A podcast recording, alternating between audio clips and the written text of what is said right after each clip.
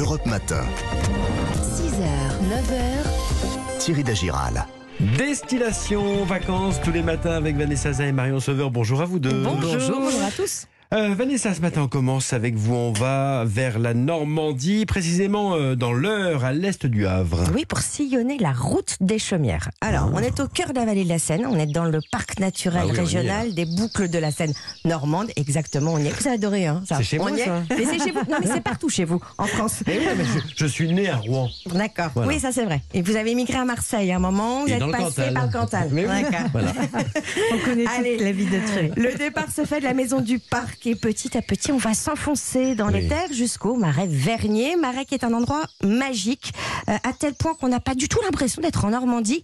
En fait, on est sur un ancien méandre de la Seine euh, qui a profondément transformé le paysage en créant eh bien, des cirques, euh, des falaises boisées. C'est très beau et à mi-chemin, entre le marais et les coteaux, eh bien, vous trouvez le village de Marais Vernier avec ses chaumières bien typiques. Je pense que vous les voyez, des murs en torchis, des toits de chaume, Ah de bah ouais. Nombreux Ah bah, euh, vois animaux sur les prairies, bien verdoyantes ces prairies. Et ça, ce n'est pas qu'une image d'épinal. Thierry, vous voyez. Oui. Cette route, elle est longue ou pas alors? Alors une bonne quarantaine de kilomètres. Euh, Cette boucle, on peut la faire justement à vélo ou à vélo électrique Oui, pour vous pour deux, hein, évidemment. Non, mais pour Marion aussi. Le, le gîte des cigognes propose des locations à la journée. Euh, ce qu'il y a de magique, c'est qu'elle vous offre différents, différents points de vue. Par exemple, vous pouvez avoir vu sur le marais, euh, en montant juste au-dessus du village Marais-Vernier, vous êtes sur le point du panorama et là, vous embrassez toute la zone marécageuse avec ses courtils, ses parcelles en lanière qui forment en fait comme des grands jardins tout en longueur et qui vous emmènent jusqu'au centre du marais. Autre étape de cette route des Chaumières, Oui. la réserve naturelle nationale de Marais-Vernier, c'est un vrai petit joyau. Sa conservatrice Christelle Dutilleul nous dévoile les espèces qu'on peut observer. On a une très belle diversité d'oiseaux euh, en période d'hivernage, euh, période de migration. Donc plutôt euh, à l'automne et à l'hiver, vous avez beaucoup de canards qui stationnent sur la Grand-Mare et sur la réserve naturelle. Mais en ce moment, on peut voir des cigognes, on peut voir des spatules, on peut voir des aigrettes, on peut voir des échasses. Il y a une très très belle diversité en espèces d'oiseaux. Et puis en espèces de plantes aussi, on peut voir énormément de choses sur la réserve naturelle, comme les, les plantes carnivores, les drosera, les utriculaires, et un, un tas d'autres espèces euh, extrêmement intéressantes euh, à, à découvrir. Je suis sûre que vous les connaissez Euh, toutes, ces bah, espèces. hein. Vous êtes Attends, je suis- complètement, Je mais... suis le roi des, des Il est fort. espèces. J'imagine, Vanessa, que l'accès à la réserve, elle n'est- elle n'est pas libre. hein. Ah c'est même interdit. hein. Ah. D'ailleurs, attention, il y a des gardiens, des chevaux de Camargue et aussi des Highland Cattle. Vous savez, c'est ces vaches écossaises avec de grandes cornes et des poils longs. En revanche, la maison du conservatoire organise évidemment des sorties découvertes. Donc là, vous grimpez en haut d'une tour panoramique pour Oui. observer euh, les oiseaux avec vos jumelles. En gros, faut vous imaginer le Marais Vernier comme un amphithéâtre. hein. La scène au centre, c'est l'écosystème. Mhm. Et pour ceux qui ont envie de s'interroger sur le lien qu'ils entretiennent avec la nature, ou si on prend soin de soi comme on prend soin de la nature, et Christelle propose aussi des ateliers de méditation et de philosophie. Oh là là. Ah, ça vous détendrait, Bah ça Est-ce oui. qu'on fait bah des oui. câlins Donc, aux arbres Ah bah oui, ça oui, Donc exactement. cette route, elle est bordée tout, du long de ces fameuses chaumières. Oui, de manière plus ou moins concentrée. Ouais. Elles sont surtout euh, toutes uniques entre celles qui servaient d'habitation, d'autres de ferme de bergerie ou à stocker uniquement ben, les fruits et les légumes. Euh, Celles-ci, on les repère parce que les caves sont à moitié enterrées.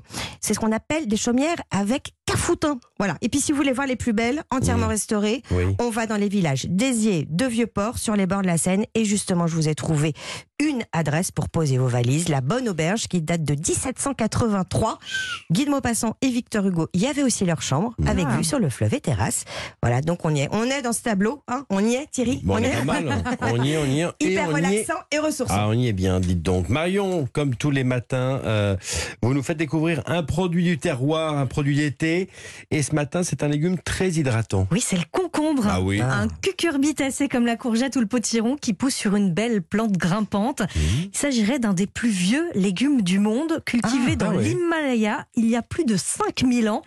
En France, c'est grâce à, à Charlemagne qu'on met le, qu'on se met à le déguster ce Ouais. concombre. Mais à l'époque, ce n'est pas le même concombre d'aujourd'hui. Il était très, très, très amer.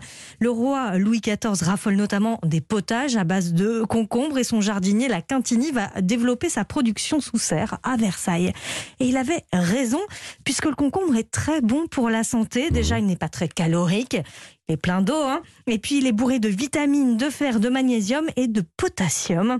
Alors, il existe plusieurs variétés de concombres. Le plus commun, c'est le concombre hollandais, vous savez, le plus long, qui est Oui. lisse et pas, pas amer. Mmh.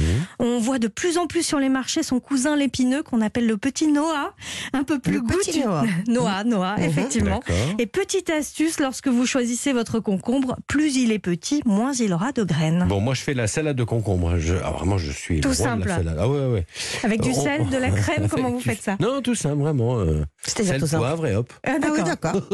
Vraiment Comment ça. on peut cuisiner alors Alors on va changer de cette euh, salade traditionnelle de concombre. Pas salade, on n'appelle pas ça une salade.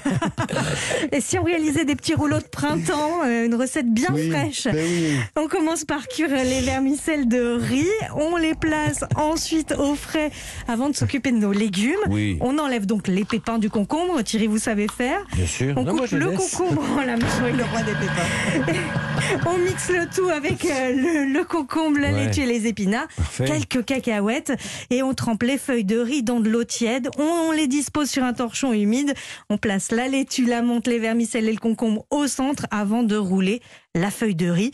Mhm. Il ne reste plus qu'à réaliser la sauce. On mélange un yaourt avec du miel, de l'huile d'olive et des graines de sésame et on mange le tout bien frais. Allez, l'astuce du chef, Marion. Alors aujourd'hui, c'est le chef Grégory Doucet, membre de l'association des jeunes restaurateurs, qui nous donne ses conseils pour servir les concombres à l'apéritif. Vous gardez le cœur du concombre et avec un vide-pomme, venez vider les pépins. Euh, vous achetez un bon fromage de chèvre bien frais, vous le mélangez avec ce que vous voulez dedans, du sel, du poivre, ça c'est sûr, il va falloir l'assaisonner.